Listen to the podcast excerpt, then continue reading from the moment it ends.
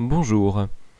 En ce dimanche euh, du 14 juin, à la sortie du confinement des cultes, c'est bien André Cregut qui va faire le message. Malheureusement, nous avons eu un petit problème technique et il nous manque le début du message de André. Alors, si ça vous dérange pas, je vais vous faire le début du message et on reprendra tout de suite après. Merci à vous. J'ai hésité pour le premier culte presque normal à donner comme titre du message Bas les masques. Surtout gardez les masques, car le thème du message n'est pas celui-là, c'est trop risqué. En fait, pour le partage de ce matin, tout est parti d'un mot que j'ai entendu souvent sur les plateaux de télévision, lors des débats et même avant l'apparition du virus. Bienveillance. Être bienveillant.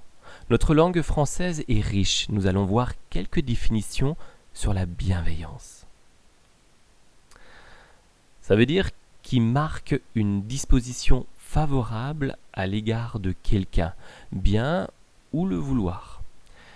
La disposition d'esprit inclinant à la compréhension, à l'indulgence envers autrui.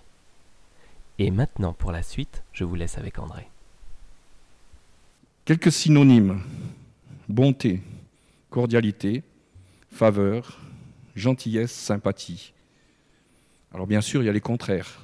Antipathie, hostile et malveillance. Malveillance, c'est vraiment, on parle d'acte de malveillance quand quelqu'un sabote quelque chose et veut vraiment faire mal. Alors j'ai été renvoyé à un autre mot qui est beaucoup moins utilisé dans le français, mensuétude. Je le connaissais, mais il est très peu utilisé. Et ce mot, par, par contre, renferme plein de bonnes choses. C'est disposition à pardonner généreusement. Donc ça se rattache aussi à bonté et indulgence. On retrouve aussi ça. Alors le contraire, inflexibilité, rigueur, rudesse, sévérité. Je ne suis pas en train de dire que c'est tout des défauts, ça, parce que la rigueur dans le travail, c'est aussi une qualité. Mais en tout cas, c'est le contraire. Alors, une autre définition, disposition morale qui incline à la douceur, la patience et au pardon. On retrouve les mêmes critères. Une citation de Diderot, qui était un philosophe et romancier, dit ceci Mon premier souci doit être de conserver au Christ son caractère de mensuétude. Donc on voit que ça fait partie du caractère de Christ d'après Diderot. Cette autre phrase, je crois qu'elle était de lui, mais je ne suis plus très sûr. La mensuétude est une vertu chrétienne. Oui, mais il y avait aussi ce commentaire en dessous qui disait que cela pouvait être interprété ou vu comme de la faiblesse. Donc vous comprenez que c'est quelque chose de compliqué parce que ça peut être pris pour de la faiblesse, on laisse tout faire, on pardonne tout. Voilà le, le jeu avec ces mots qui sont compliqués. Alors cela fait quelques années, je peux dire, que j'ai le sentiment que notre société, en voulant absolument tout prévoir, tout cadrer, tout protéger, tout surveiller, est en train de basculer et devient de plus en plus clivante. Un mot intéressant que j'employais, sans, je connaissais le sens, mais pas l'origine. L'origine est intéressante. Ça vient de cliver, qui veut dire fendre un minéral, donc une pierre, en suivant l'organisation de ses couches. Donc ça, signifie diviser, séparer, scinder. Et je ne savais pas du tout que ça correspondait à ça. Que c'était donc il y a des pierres, il y a plusieurs couches, et le cliver, c'est séparer ces couches. Alors, je ne suis peut-être pas le seul, mais nous le constatons dans notre société, je l'en avais déjà parlé, ou en politique, que diviser est devenu une méthode classique, et je dirais même une technique de travail. Nous entendons souvent dans les conversations ou même dans les débats ou dans les repas euh, au Club Vosgien, quand je mange avec mes amis du Club Vosgien, et peut-être dans les repas de famille pour certains, très vite les conversations partent sur des choses dans ce genre-là. J'en avais aussi déjà une fois parlé. Les fonctionnaires, tous des trop payés, telle catégorie de travailleurs, alors je ne les cite pas parce qu'on va reconnaître, sont des privilégiés. Et c'est des conversations que l'on entend toujours, et petit à petit, on commence à glisser vers d'autres sujets qui vont tomber bientôt dans le racisme. Ah, tous les jeunes de ces quartiers, il y en a marre. C'est toujours les mêmes. Alors je m'excuse, je cite ce que disent les gens, les, Arabes, les Noirs. Maintenant, les Chinois qui nous ramènent le virus en plus. Et je me dis, ma foi, la plupart du temps, et je me mets dedans, ça m'arrive, on est en train de juger des situations, des personnes, mais, euh, mais nous ne cherchons pas du tout les, causes de cette situation. Nous ne cherchons pas la raison qui a fait qu'on en est là. Et bien sûr, comme j'ai toujours un petit trait d'humour et je voulais aller jusqu'au bout, dans les conversations des derniers temps, on a même fini par trouver un sacré bouc émissaire avec l'église de Porte Ouverte à Mulhouse, responsable de toute l'épidémie de la France. Moi, je pense que ça a bien arrangé certains responsables pour masquer, vous m'excusez, pour masquer le problème. Je vous partage ces réflexions et observations car je suis vraiment sensible sur ce sujet et sur le sujet de la liberté aussi. Et une expression très connue qui dit ceci diviser pour mieux régner. Quand j'ai écrit ça, je me suis dit, tiens, c'est vrai, Dieu l'a utilisé une fois, ce, cette technique de diviser. Est-ce que ça vous dit quelque chose? Voilà. Ça m'est venu comme ça. Vous voyez, la tour de Babel, oui, Dieu a divisé en changeant les langues. Et là, c'était vraiment pour sauver l'humanité, je pense que ça a été fait. Alors, je me dis, nous, comme chrétiens, comment faire pour ne pas tomber dans ce courant, pour rester juste, tout en ayant de l'amour? Comment faire pour être, comme le dit le chant, des ouvriers de paix, des bâtisseurs d'amour? Surtout, comme je viens de le dire, que les thèmes les plus appréciés en ce moment sont surveillance, rigueur, sécurité, exactitude, tolérance zéro, la réussite aussi, ça fait partie. J'ai aussi remarqué ça les derniers temps, et je le partage à beaucoup, dès qu'il y a un problème, une nouvelle loi. C'est bien, sanction, amende, et qu'est-ce qu'il arrive? Malgré tout, si nous sommes honnêtes, que nous regardons les choses en face, malgré tout ça, la société continue de se dégrader et ça n'avance pas grand-chose. Alors bien sûr, vous l'avez tous compris, il manque quelque chose dans cette société. C'est l'amour, mais pas l'amour comme l'entend souvent nos contemporains. C'est l'amour de Dieu qui manque.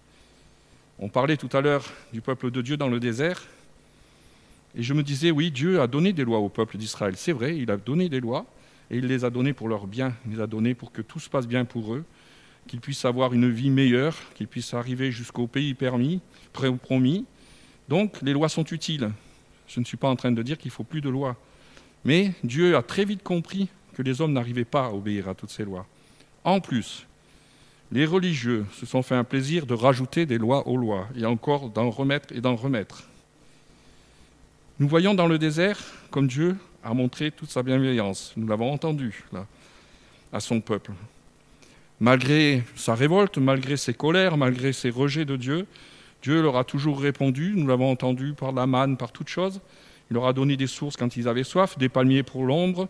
Je suis toujours, je l'ai dit encore il n'y a pas longtemps, épaté de la patience de Dieu, de l'amour de Dieu. Et quand je pense au veau d'or, je l'ai déjà dit il n'y a pas longtemps, je pense que moi j'aurais tout rasé si j'avais été Dieu. J'aurais dit maintenant ça suffit. Donc, nous voyons déjà là toute cette bienveillance qui est en Dieu. Et je voudrais juste partager un exemple aussi de bienveillance de Jésus qui se trouve dans Jean chapitre 8 et versets 1 à 11.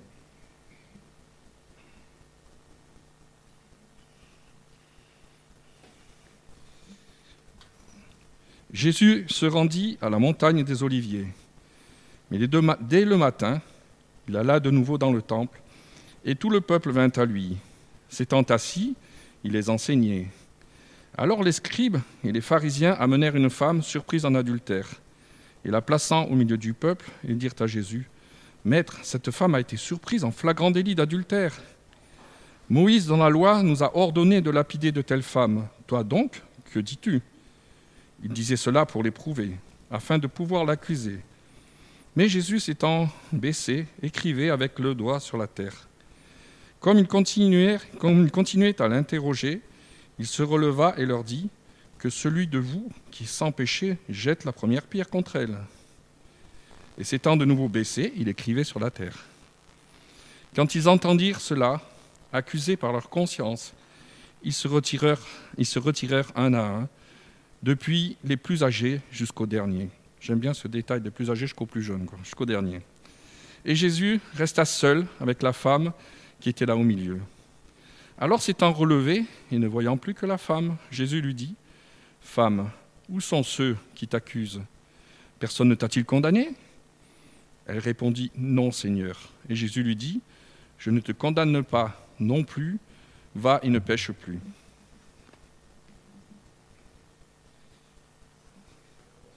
Dans ce texte, on le voit rapidement, l'argument de Massu et attendu euh, d'office, c'est celui de la loi. La loi de Moïse nous ordonne de lapider de telles femmes. Et toi, que dis-tu? Ça, c'était pour coincer Jésus, effectivement. La réponse que Jésus donne est vraiment faite pour faire réfléchir ces hommes sur eux-mêmes, pour les remettre en question eux. Comme on dit maintenant, Jésus a fait de la pédagogie avec ces hommes inflexibles. Dans le verset 11, nous voyons toute la bienveillance de Jésus. Je ne te condamne pas non plus. Va et ne pêche plus. Alors c'est vrai que quiconque, mieux que Jésus, pouvait dire ces paroles, pouvait dire je ne te condamne pas, va et ne pêche plus, pouvait donner en quelque sorte un pardon aussi rapide. C'est vrai, c'était Jésus que Jésus pouvait le faire, mais Jésus, là, n'a pas appliqué cette loi et a appliqué de la bienveillance. La suite de l'histoire ne nous dit pas comment ça s'est passé pour cette femme, parce qu'il a peut-être fallu qu'elle explique à son mari ce qui s'était passé. On ne connaît pas la suite et comment ça s'est passé le reste. Mais en tout cas, nous voyons que Jésus n'a pas condamné cette femme, il a dit va et ne pêche plus. Voltaire a dit ceci aime la vérité, mais pardonne l'erreur. C'est pas évident. Aime la vérité, mais pardonne l'erreur. J'ai trouvé cette phrase très forte, souvent difficile à mettre en pratique. Jésus a été vu comme un hors-la-loi, puisque justement il a fait des actes qui sortaient de la loi de ces gens-là. Ce qui l'a conduit à la croix, Pourtant, il n'était pas hors la loi, parce qu'il a encouragé à payer l'impôt, à César ce qui est à César. Alors, je ne sais plus exactement l'histoire où il a aussi trouvé, cherché des pièces euh, chez un poisson pour payer l'entrée dans une ville. Je n'ai pas vérifié, mais c'était de mémoire. Donc, on voit que Jésus se pliait aussi quand même aux autorités. Mais Jésus a laissé une loi plus forte que toutes. Aimez-vous les uns les autres. Aimez vos ennemis. Tendre l'autre joue quel changement Quel changement par rapport à la loi qui était en place Et nous en avons encore parlé aussi maintenant. Dans les Philippiens, nous voyons aussi une mise en garde concernant les chrétiens, nous, nos églises. Quelques-uns, il est vrai, alors euh, je vous donne la référence, Philippiens chapitre 1, verset 15. Quelques-uns, il est vrai, prêchent Christ par envie et par esprit de dispute, mais d'autres le prêchent avec des dispositions bienveillantes. Ne soyons pas naïfs, ça arrive partout. Dans chaque euh, église et partout, il y a des personnes, des fois, qui aiment le conflit. Et c'était déjà du temps de Jésus, sinon ça ne serait pas là, sous nos yeux, dans ce verset. Mais heureusement qu'il est dit que beaucoup prêchent, avec des dispositions de bienveillance. Alors, je sais bien, je devais faire un message court et je suis dans le chrono. Pour conclure, je voudrais vous laisser encore une citation de Martin Buber.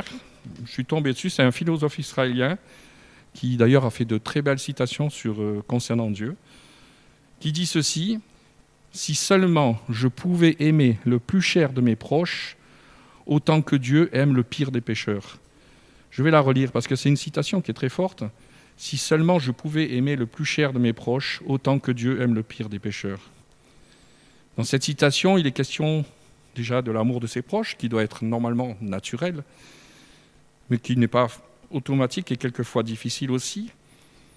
Mais cet amour doit être encore plus fort que, doit être comme Dieu aime le pire des pécheurs. C'est un message fort que nous laisse cette citation, qui nous incite aussi à avoir de la bienveillance envers euh, nos frères et sœurs, envers euh, nos collègues de travail, pour ceux qui travaillent encore, Dieu nous donne cette bienveillance pour tous ceux qui nous entourent de loin ou de près. Pour ceux qui traversent des épreuves, soyons aussi des enfants de Dieu, bienveillants, inclinés vers la bienveillance. Il est quelquefois difficile pour nous de comprendre les personnes qui sont dans l'épreuve ou les difficultés, mais rappelons-nous de ça, que nous devons les aimer comme Dieu aime le pire des pécheurs, et que oui, c'est pas naturel, mais Dieu, par son esprit, peut nous donner cet amour, cette bienveillance et nous incliner nos cœurs à cette bienveillance. Je voudrais prier encore. Seigneur, merci pour euh, ta parole qui nous enseigne cet amour. Nous voyons que c'est difficile, nous voyons que tout autour de nous nous incite au contraire à séparer, à discuter, à se disputer. Mais Seigneur, toi, tu veux que ton amour soit visible aussi. Et je te prie vraiment pour chacun de nous, pour chacun de tes enfants, ici dans notre Église et dans notre France et dans notre monde, pour que tes enfants soient ce reflet d'amour, ces enfants de paix, Seigneur, ces bâtisseurs d'amour. Seigneur, tu vois que après cette période euh, étrange que nous avons de vivre, où tout a été arrêté, où chacun a pu se remettre devant toi, oui, Seigneur, nous voulons aussi euh, en tirer les leçons et ne pas oublier ce que nous avons compris ou ce que tu nous as dit à chacun. Seigneur, donne-nous des témoins là où tu nous places. Le temps presse, Seigneur, et tu veux encore que des vies soient sauvées. Merci pour cette matinée, pour ce culte que nous avons pu vivre ensemble. Moi, je me suis réjoui, Seigneur, même si les conditions sont étranges. Mais, Seigneur, tu veux nous bénir encore cette semaine aussi. Merci, Seigneur, pour tous les frères et sœurs qui sont venus, mais merci pour tous ceux qui n'ont pas pu venir, que tu les gardes là aussi où ils sont. Et Seigneur, donne-nous cet amour, donne-nous cette bienveillance, donne-nous cette indulgence des fois. Oui, Seigneur, nous avons besoin de toi pour cela. Amen.